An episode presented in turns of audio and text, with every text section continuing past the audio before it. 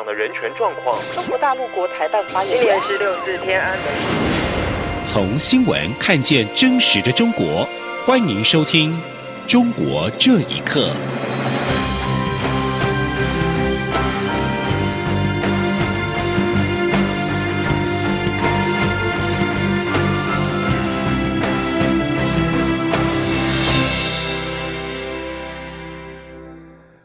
欢迎收听《中国这一刻》。美国总统川普在二十三号在纽约联合国总部发表演说，呼吁各国捍卫宗教自由。我驻纽约办事处长徐立文获邀出席。行政长苏贞昌今天在立法院答询的时候表示，台湾自从退出联合国之后，第一次有正式的外交代表受到邀请进入联合国，这是非常重要的外交突破，也是台美关系的精进。记者刘玉秋的报道。美国总统川普二十三号在纽约联合国总部发表演说，呼吁各国捍卫宗教自由。而依照过去往例，台湾仅能在联合国大会期间办理场外活动，邀请邦交国与理念相近的国家参与。但这次，我驻纽约办事处长徐立文获邀出席川普在联合国的宗教自由发表演说，显示台湾促进宗教自由获得肯定。对此，行政院长苏贞昌二十四号在立法院总预算报告接受民进党立委吕孙林质询时表示，自从台湾退出联合国之后，第一次有正式的台湾外交代表进入联合国，是极大的外交突破。这是第一次进入联合国，而且是得到美国政府的邀请，这是非常重大的外交突破，这是非常不简单，也是多年来的努力。以及刚才委员所提到的台美关系的精进，也是台湾第一次。政府正式的代表进入联合国。外交部长吴钊燮也表示，我驻纽约办事处长徐立文获得美国政府邀请，进入联合国参加由美国政府主办的宗教自由会议，对台湾来说是非常好的消息。除了台美关系升温，大家都看得到外，台湾崇尚的自由民主与宗教成就也让世界看见，这是值得国人高兴的事情。苏贞昌也强调，在蔡英文总统的努力下，台美关系不但稳定且大有进展。美国国会相继通过三个重要有台法案，行政部门也批准售台战车、飞弹、火箭及战机。苏贞昌说。对于蔡总统在外交处境艰难中能和各界友善互动，维护区域和平，尤其维持台美最好的关系，实为不易。他并呼吁国会大力支持，让军购案预算通过，让台美外交关系更精进，更有利台湾未来处境。中广电台记者刘玉秋采访报道。美国国务卿在日前表示，中国政府在新疆开展的镇压行动跟恐怖主义无关。这是中国在试图抹杀自己的公民，而对此，美国维吾尔活动人士罗山阿巴斯表示高度赞同蓬佩奥对于新疆局势的评价。他并且指出，自从美国九一一悲剧以来，中国政府利用的反恐战争的借口，试图抹杀维吾尔文化以及语言，试图消灭维吾尔人。请听以下的报道。一年一度的联合国大会在纽约揭幕。美国国务卿蓬佩奥二十二号在会见了中亚五国外交部长之后，对记者强调了华盛顿对新疆问题的立场。蓬佩奥明确地指出，中国政府在新疆的镇压行动与恐怖主义无关，而是当局在试图抹杀自己的公民。蓬佩奥还呼吁各国政府抵制中国要求他们遣返维吾尔人的要求。此外，美国还将在联合国大会期间谴责中国的新疆政策。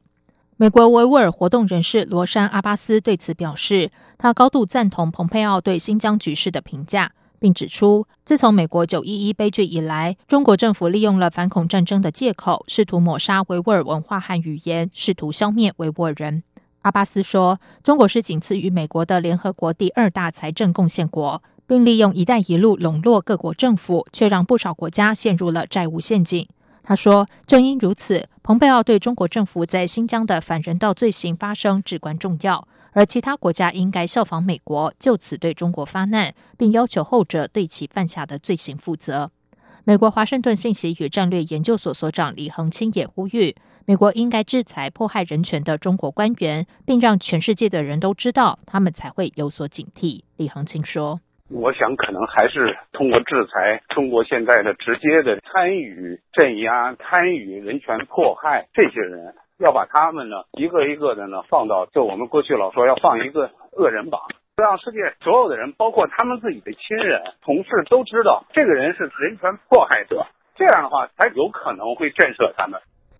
纽约时报》日前的一篇报道显示，北京当局不但在新疆继续大力深入维稳工作，还在回族的聚居地对穆斯林打压，甚至在一些回民地区，当地官员禁止市民在公共场所使用阿拉伯文字，并停止对食品加工商和饭店发放清真证书。阿巴斯说，这些情况充分说明，新疆穆斯林的遭遇并不是一个个案。如果国际社会不果断采取有效的反制措施，中共这种维稳模式一定会蔓延下去，并在全球一直重演。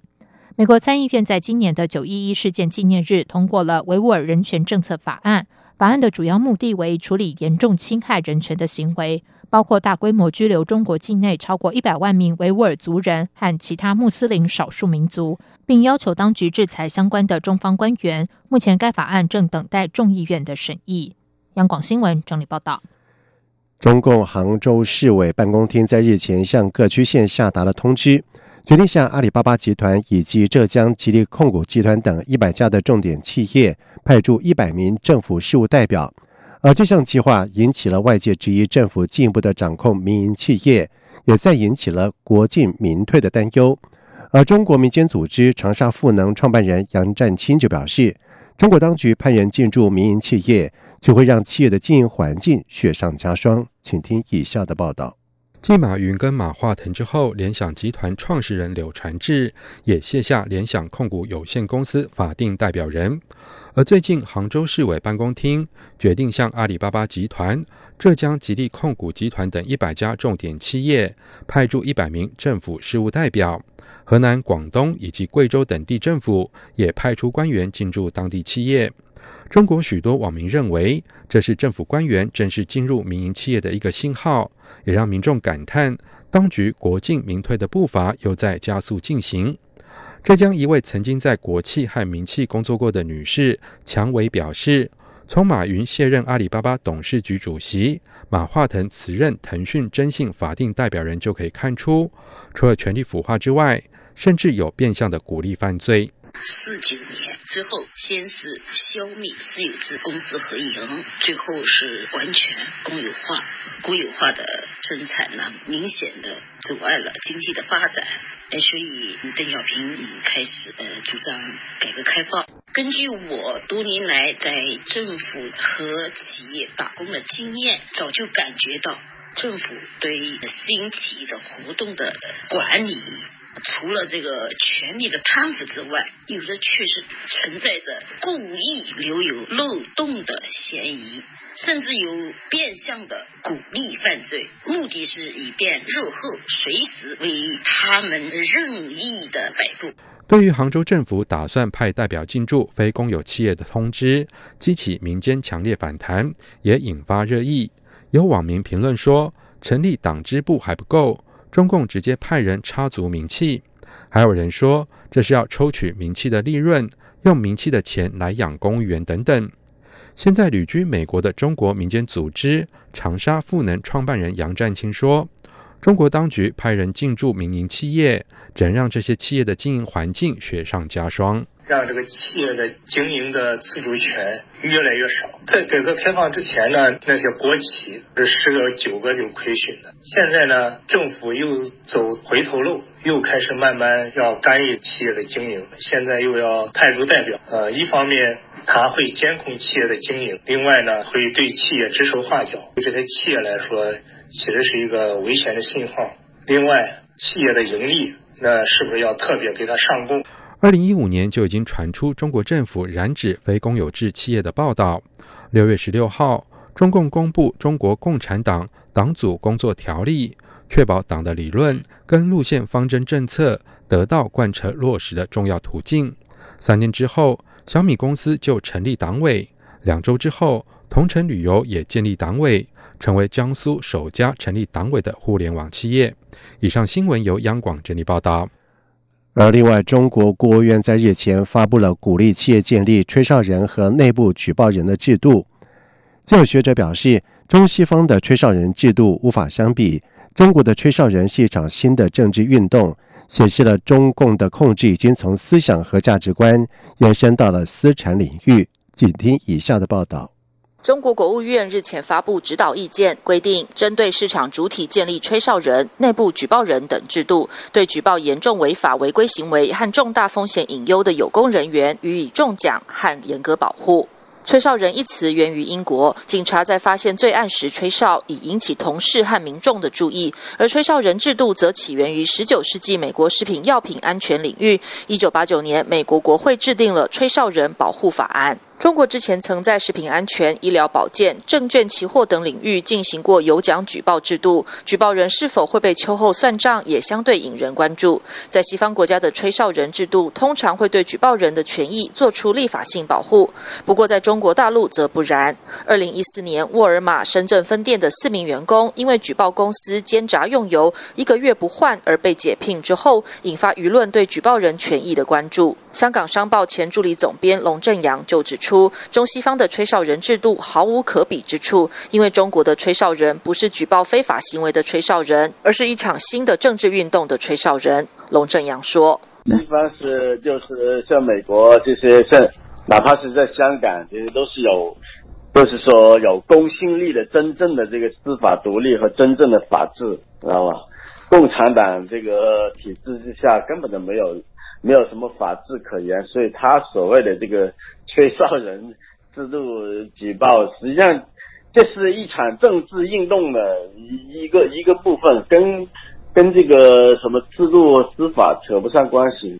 因为他需要一个美丽的所谓的这个这个法律的借口，他需要需要内部的人来配合，制造一个理所当然的这个借口。中国虽然有关于举报人权益的保护规定，但是迟迟未见制度性、系统化的法律的保护。国务院在企业内部设立举报人制度的文件中，呼吁要举报严重违法违规行为和重大风险隐忧，似乎主要在建立一种内外兼顾的良性监管环境。但是龙正阳认为，这些法律性的修辞装饰无法掩盖其政治运动的实质。龙正阳强调，在恶法的环境下，整个环境的设计就是让企业必须要去犯。法才能去生存。如果百分之百的遵守法律，反而马上就会阵亡。不仅局限于政府部门和企业内部，举报风气最近也在大学课堂、网络舆论空间、宗教活动中越演越烈，引发人们对文革回潮、限制言论和思想自由、激化全社会道德和信任危机的担忧。龙正阳认为，这显示中共的控制已经从思想和价值观逐渐延伸到私产领域。以上新闻由央广整理报道。中共将在十月一号举行建政七十周年庆典。为了应应阅兵演练以及种种的维稳因素，北京从九月开始如临大敌。连居住在长安街附近的《纽约时报》的记者都被要求暂时离开住所，将有武警进入四天。《纽约时报》中文网在二十四号刊登了记者贺海辉发自北京题为“国庆前的北京，我拉上窗帘迎接习近平的大阅兵”一文。他在文中提到。他居住的街区距离天安门广场跟故宫不远。从九月初以来，当局封锁了附近的道路，网速也变得相当的缓慢。每次进公寓楼，保安都会对他搜身检查，早晚都是如此。除此之外，警方还实施了宵禁，要求居民在下午五点之前回家，晚上八点之前关上窗户，并且拉好窗帘。贺海威表示，态度遭到警方登门检查是否拉上了窗帘，所更被告知必须要离开住所，武警将进驻四天。贺海威也提到，北京已经在很多地区禁止放风筝、无人机、气球以及圈养鸽子，同时炸弹嗅探犬也在购物中心巡逻等等。贺海威分析。阅兵式前夕，北京陷入一种极度躁动的状态。这番力量的展示，主要是在向美国跟其他国家表明，中国及其领导人习近平比以往任何时候都更坚不可摧。但他认为，官方正在引领着一场比往常范围更广的安保镇压行动。这或许反映出，在香港的动乱持续发酵之际，中共内部对于社会稳定受到威胁的担忧。以上，中国这一刻，谢谢收听。这里是中央广播电台台湾之音。